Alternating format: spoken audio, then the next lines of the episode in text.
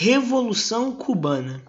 Hoje falarei sobre a Revolução Cubana, como ela ocorreu, por que ela ocorreu, quais eram os antecedentes vividos antes da Revolução Cubana e no que a Revolução Cubana influencia nos dias atuais.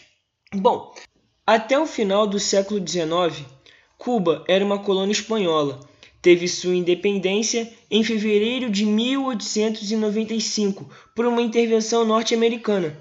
Intervenção esta que fez com que o país passasse para o raio de influência norte-americana, ou seja, fizesse com que Cuba fosse muito influenciada pelos Estados Unidos. Um exemplo disso era a Emenda Platt, que autorizava os Estados Unidos a intervir no país a qualquer momento.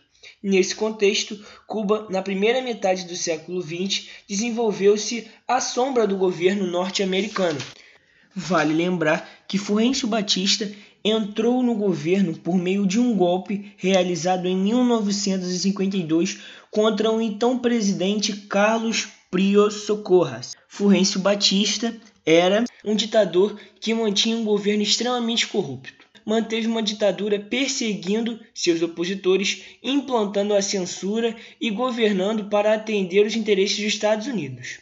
Bom, agora falaremos sobre a Revolução Cubana em si. A Revolução Cubana tinha como maior objetivo derrubar a ditadura de Fulgêncio Batista. Seu ponto de partida se teve quando Fidel Castro e seus guerrilheiros atacaram uma, um quartel do exército cubano. Um ano depois de Fulgêncio Batista ter chegado ao governo. O ataque não teve muito sucesso. Em consequência disso, os guerrilheiros foram mortos e alguns presos. Fidel e seu irmão Raul Castro foram presos. Dois anos depois, Fidel, Raul e outros presos foram libertados.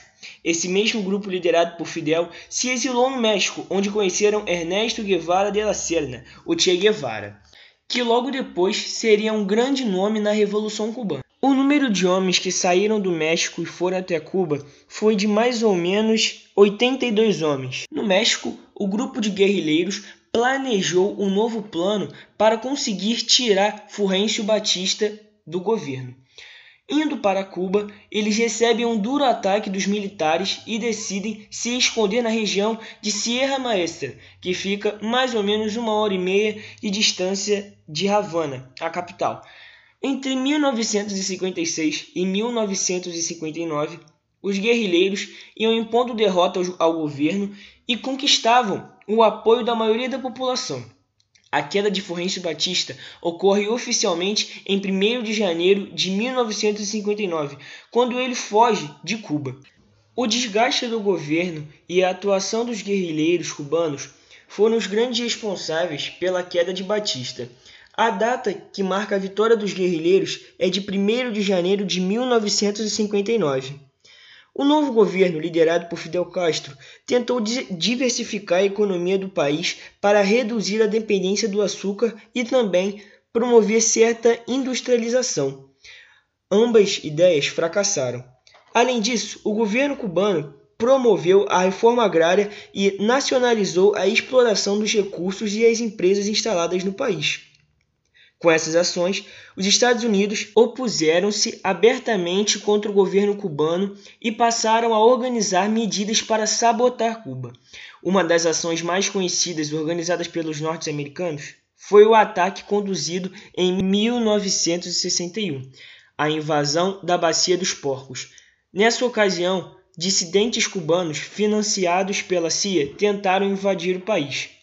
As medidas tomadas por Cuba desagradavam os Estados Unidos e por isso os revolucionários cubanos começaram a ser acusados de comunistas, apesar das negativas de Fidel Castro de ser ideologicamente alinhado ao comunismo. Entre 1960 e 1961, os Estados Unidos tomaram uma série de medidas para sufocar a economia cubana. Procurando uma alternativa, os cubanos aproximaram-se dos soviéticos em janeiro de 1961, os Estados Unidos formalmente romperam relações diplomáticas com Cuba. A Revolução Cubana e sua virada ao socialismo incendiou o mundo na década de 60, com um grande simbolismo ideológico. Com o sucesso da Revolução, a esquerda latino-americana passou a acreditar que seria possível, sim, chegar ao poder de seu país. Bom, esse é o fim do podcast e gostaria muito de agradecer quem escutou até aqui. Nos veremos em uma próxima ocasião em uma outra matéria que tentarei falar um pouco mais sobre a minha visão e a visão da história. Tchau.